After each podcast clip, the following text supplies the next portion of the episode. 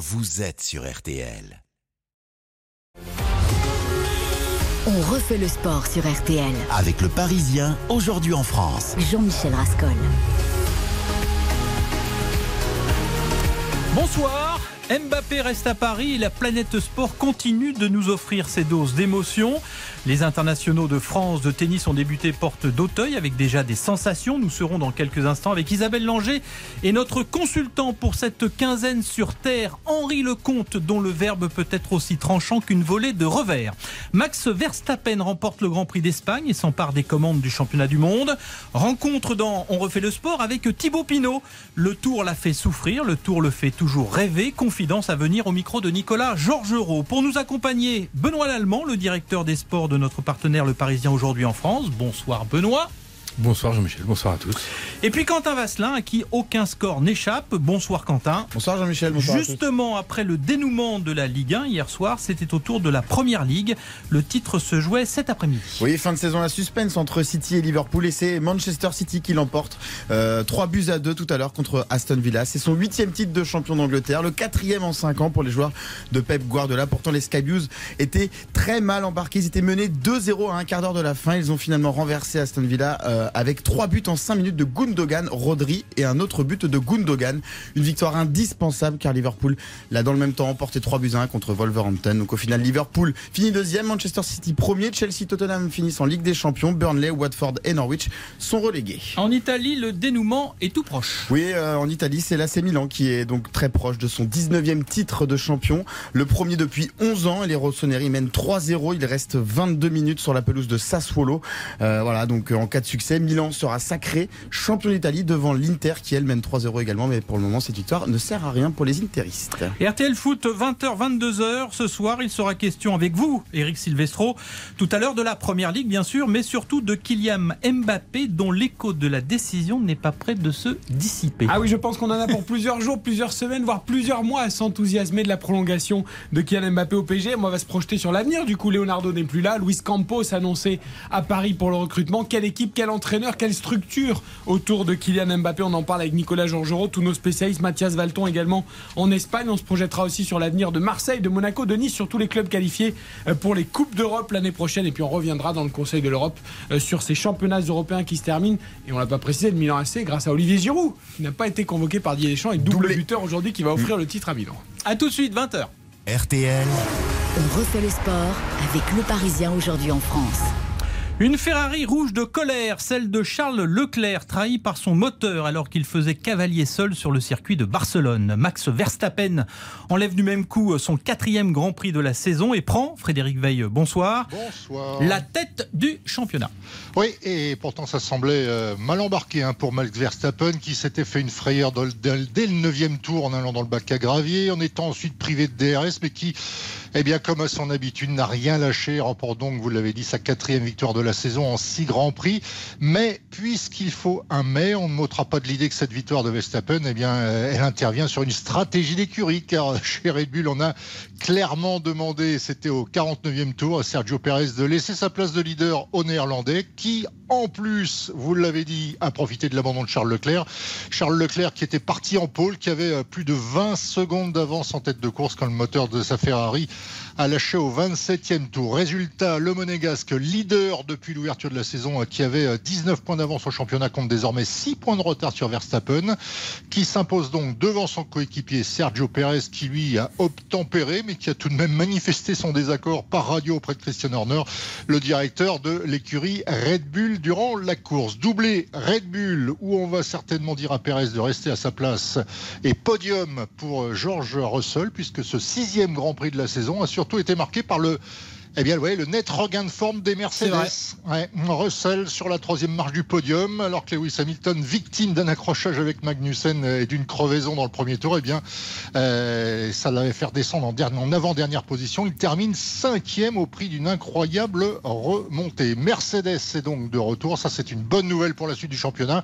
Pour une lutte désormais, on l'espère, à trois entre Red Bull, Ferrari et Mercedes. Enfin, notons la bonne forme des Alpines à Barcelone. Fernando Alonso Alonso, qui était parti 20e pour avoir changé de moteur, a fait lui aussi une belle remontada en Espagne et termine 9e et belle 7e place pour Esteban Ocon. Week-end par contre très compliqué pour l'autre Français, euh, Pierre Gasly, qui termine 13e au volant de son AlphaTauri et qui était au terme de ce Grand Prix très chafouin, très très très énervé après cette nouvelle désillusion. Benoît Lallemand.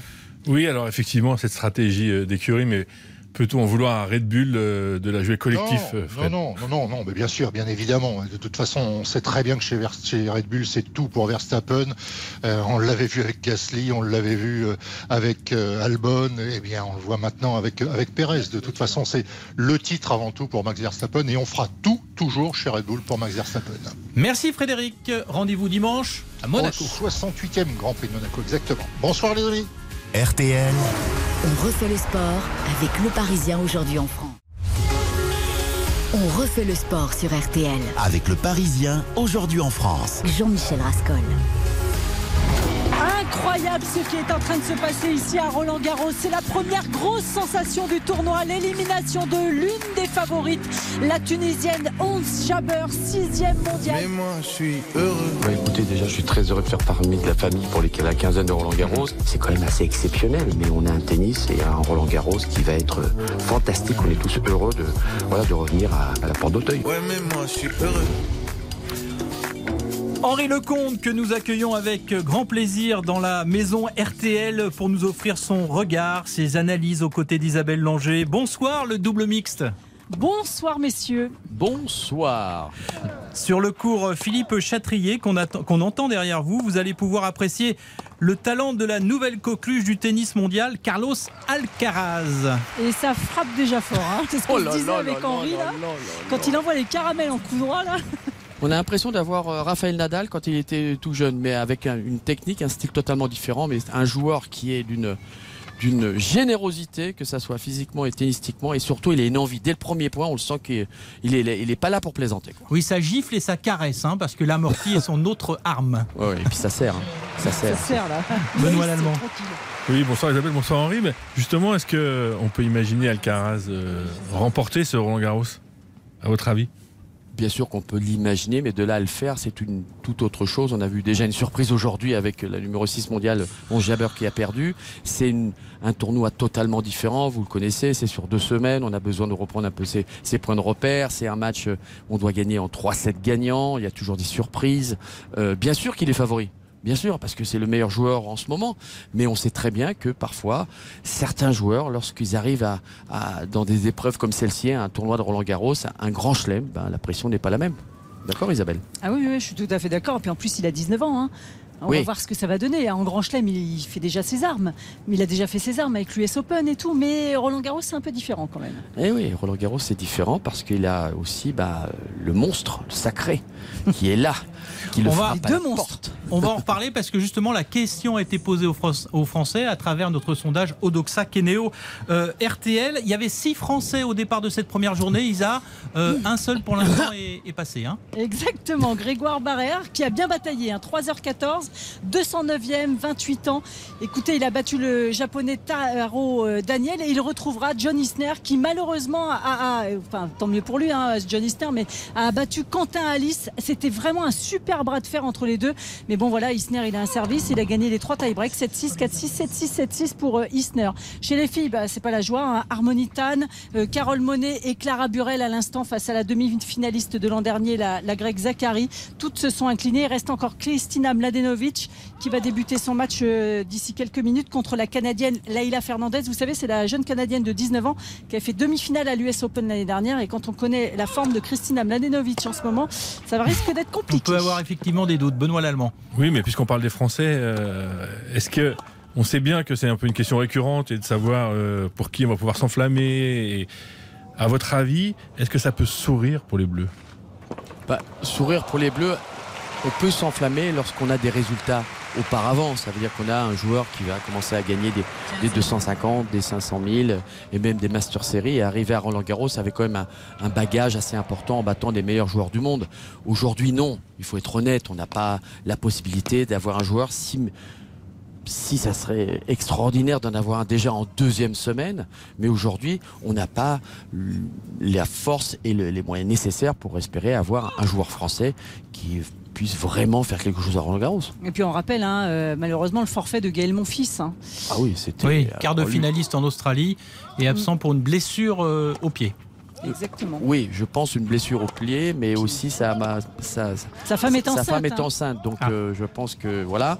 Mais c'est vrai que Gaël, mon fils, a vraiment le potentiel et le jeu pour très très bien jouer à Roland Garros. Il nous l'a prouvé auparavant. Et même parce que lui, il n'a pas besoin d'avoir beaucoup de matchs dans les pattes, c'est simplement d'avoir vraiment le, le ressenti et puis d'être ici à Roland Garros. C'est un, c'est un showman. Et euh, voilà, bah, il, il va nous manquer. Et maintenant, bah, c'est bien compliqué. hein.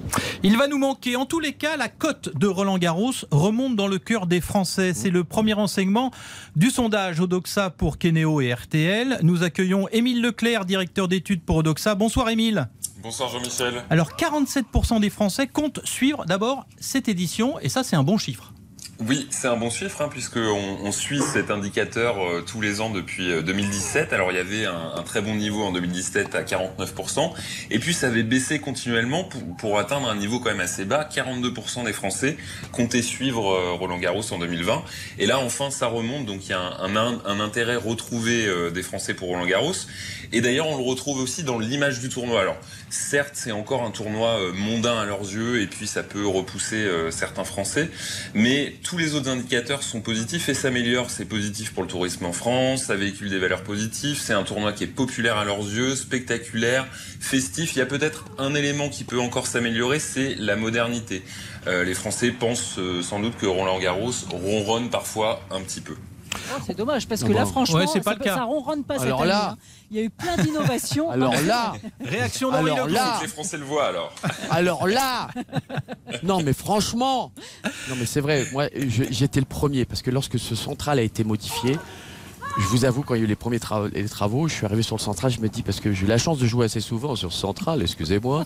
Euh, Et avec, euh, peur- avec brio et talent. Oui, non mais oui. Et j'avais peur de perdre cette Âme. cette âme. Mm. Et en fin de compte, eh ben, il est extraordinaire. J'ai eu la chance de pouvoir le regarder et puis euh, pas encore eu la chance de jouer dessus, mais euh, euh, il reste quelque chose d'assez extraordinaire. Et c'est vrai que ça nous a manqué Roland Garros. On a eu deux années de frustration. On va pas parler l'année dernière parce qu'après ce, Covid, avec aussi simplement euh, 2000 spectateurs, mais ça reste quelque chose. Et il a tellement évolué, il a tellement été dans une aussi. On a dépoussiéré Roland Garros.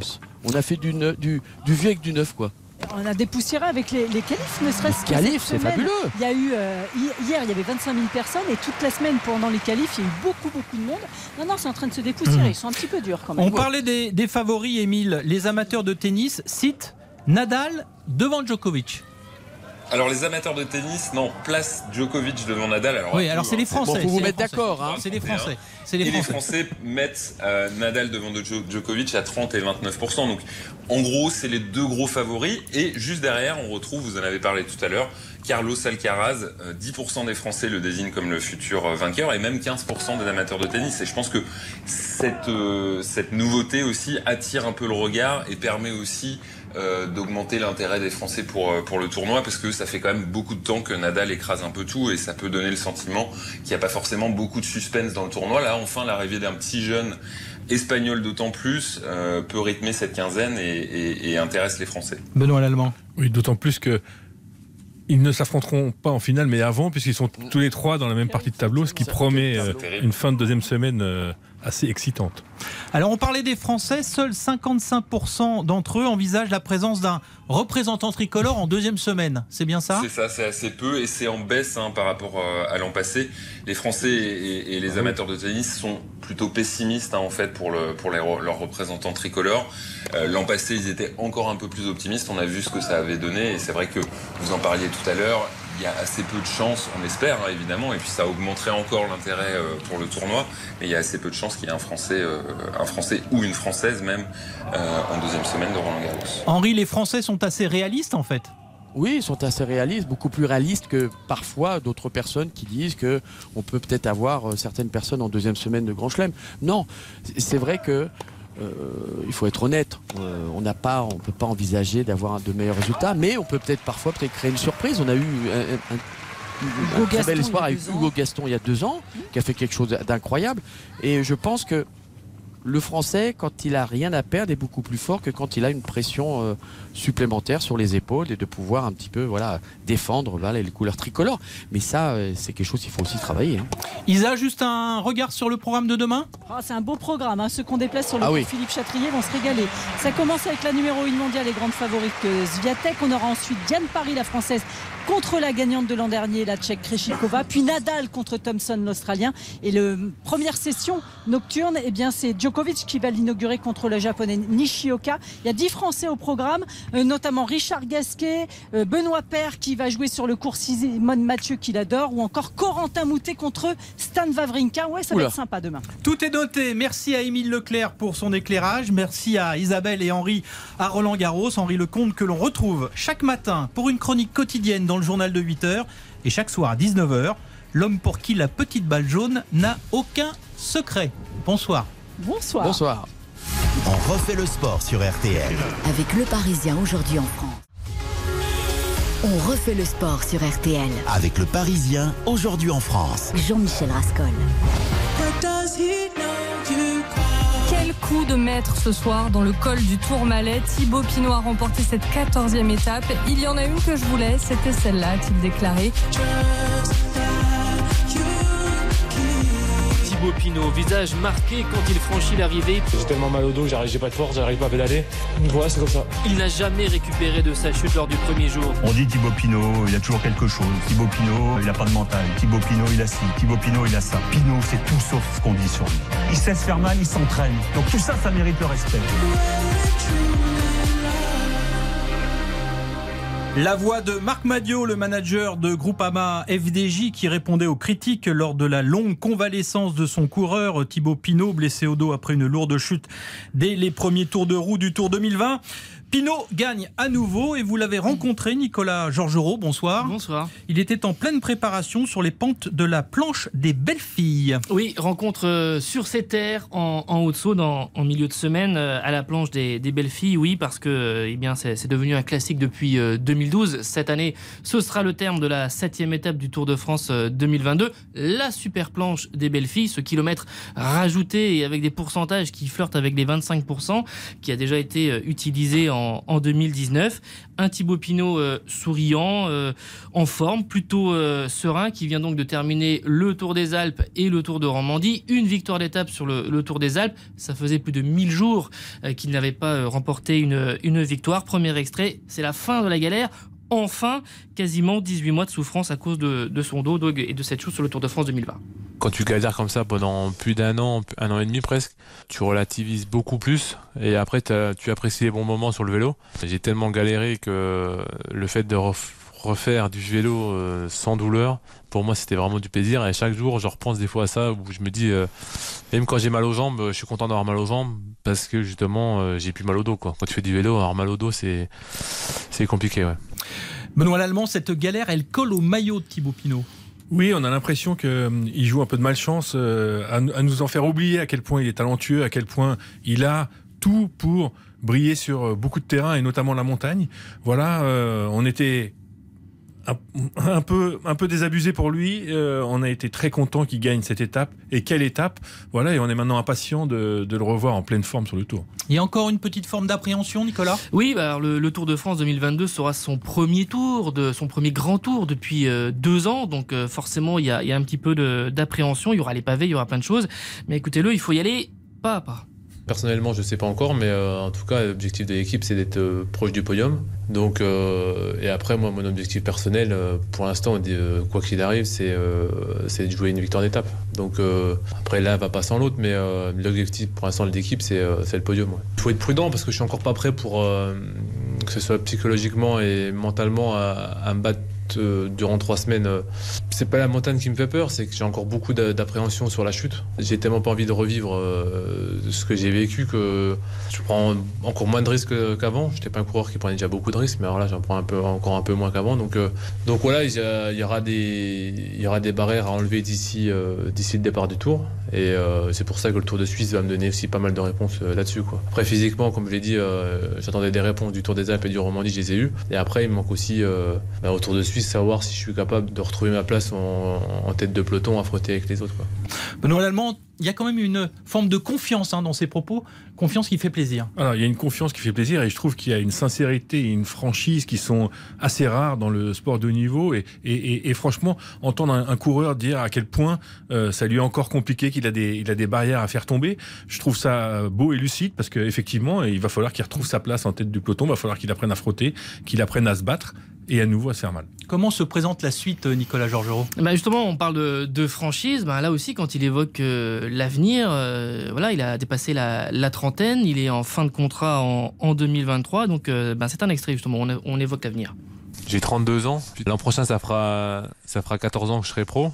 je serai en fin de contrat. Tout dépend après de, de savoir comment je serai sur le vélo l'an prochain si tout va bien, je vois pas de, de raison d'arrêter. Mais euh, mais après voilà, je pense que euh, je ferai pas l'année de trop. J'ai envie de finir sur une bonne note. Et euh, mais pour l'instant, je me je pose pas du tout la question de savoir euh, si j'arrête euh, dans un, deux ou trois ans. Donc euh, du moment que ça va il n'y a pas de il a pas de raison ou si une lassitude qui s'installe ou si je vois que mes ce que je me fixe mes objectifs trop sont trop élevés j'y arrive plus, j'arrêterai. Mais pour l'instant, je me pose pas la question c'est une décision qui se prendra, je pense, rapidement pour moi. Dans ma tête, elle sera, elle sera claire et nette, quoi. Donc, mais après, ça peut être dans deux, trois ans. Il n'y a pas de. Mais c'est sûr que je ferai pas, je préfère, je ferai pas 20 ans parce que j'ai envie aussi de, vivre après ma carrière euh, en étant, en étant en bonne santé encore jeune et puis faire aussi beaucoup d'autres choses à côté. Quoi. Voilà, beaucoup d'autres choses. Nicolas, vous l'avez rencontré donc à la planche des belles filles cette semaine. Quelle impression visuelle il vous a donné à l'entraînement? Bah une, une, bonne, une bonne impression. Surtout, il a voulu euh, devant nous euh, donc grimper cette euh, planche des belles filles. Et bon, c'était, il faut pas se le cacher aussi pour faire des images pour certains journalistes, quelques photos. Mais il l'a fait à fond. Hein. Il a voulu vraiment, il a, il a, il a joué le, le jeu et on sent qu'il y a quand même des choses qui, qui vont beaucoup mieux depuis maintenant 3-4 mois.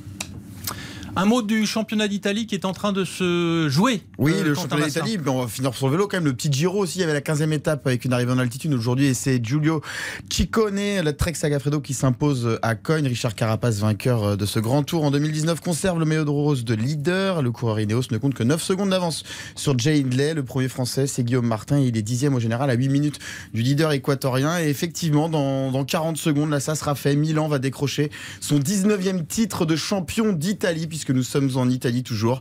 Et il mène 3-0 contre Sassuolo. Donc voilà, c'est bouclé. RTL. On refait le sport avec le Parisien aujourd'hui en France. La France a une nouvelle ministre des Sports, ministre des Sports des Jeux Olympiques et Paralympiques, Madame Amélie Oueda Castera. On voulait terminer cette émission avec ses premiers mots. C'était vendredi soir. Double objectif les Jeux et l'héritage. Je crois qu'on veut euh, vraiment réussir deux choses. On veut super bien réussir les jeux et leur héritage. Et on veut aussi placer le sport au cœur de notre projet de société. En effet, on voit cette euh, problématique de la sédentarité qui gagne de plus en plus.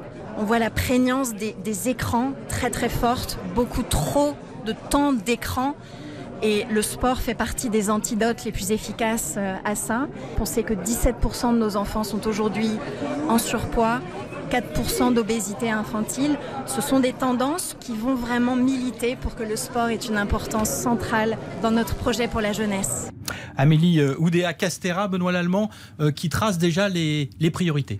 Oui, qui trace de manière assez claire les priorités et, et on peut voir euh, de manière assez claire en effet que euh, c'est une ministre euh, un peu, voire très différente de la précédente, de Roxana Maracineanu, avec un profil, on va dire, plus techno, même ouais. si elle a aussi été euh, sportive de haut niveau, on le rappelle, hein, championne du monde ou en tous les cas excellente junior, avant de faire l'ENA notamment. En, en tennis. En tennis, pardon, oui. Euh, avant de faire l'ENA donc. Et euh, elle, elle, elle, est là pour, euh, à l'image de ce gouvernement qui est sans doute plus techno que le précédent. Mmh. Et lors de cette passation de pouvoir, Roxana Maracineanu a tiré le bilan de son action. Et puis elle a eu une conclusion émouvante en s'adressant à sa famille. C'est notre petit bonus ce soir dans On refait le sport. Ma dernière pensée, je la réserve pour nos enfants et pour mon chéri Franck. Ils m'ont porté à bout de bras pendant ces presque quatre années. Timmy va rentrer au CP l'année prochaine. J'ai pas vu passer euh, son école maternelle. Maintenant, il va falloir retourner dormir dans ton lit parce que maman, elle va revenir à côté de papa. Et Franck? Je sais combien cette période a été déstabilisante pour toi, combien tu t'es inquiété pour moi, combien tu aurais voulu plus m'aider et m'accompagner.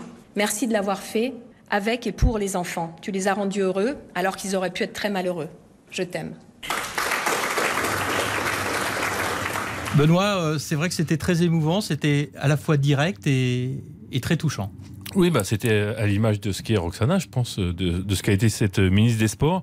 Je suis pas certain qu'il y ait eu beaucoup de je t'aime dans les passations de, de pouvoir et que, que ces mots-là aient été prononcés dans, dans, dans, ce hall du ministère des Sports. Mais voilà, c'est à l'image de, de ce qu'est Roxana Maracineanu à nous et, et, de la manière dont elle a, elle a géré euh, euh, son mandat. Merci Benoît. La une des pages sport justement de l'édition de lundi du Parisien aujourd'hui en France. Bah évidemment, il va être question du PSG, de Mbappé. La révolution est en marche. On va expliquer comment, pourquoi, l'arrivée de Campos. On va aussi faire le bilan de, de, Leonardo qui est sur le départ. Et puis voir un peu euh, quels joueurs euh, peuvent arriver. Et puis évidemment, on parlera de Roland Garros avec notamment une interview de Richard Gasquet. Merci Benoît Lallemand. Merci Quentin Vasselin. Dans 90 secondes, il sera 20h. RTL. On refait le sport avec le Parisien aujourd'hui en France.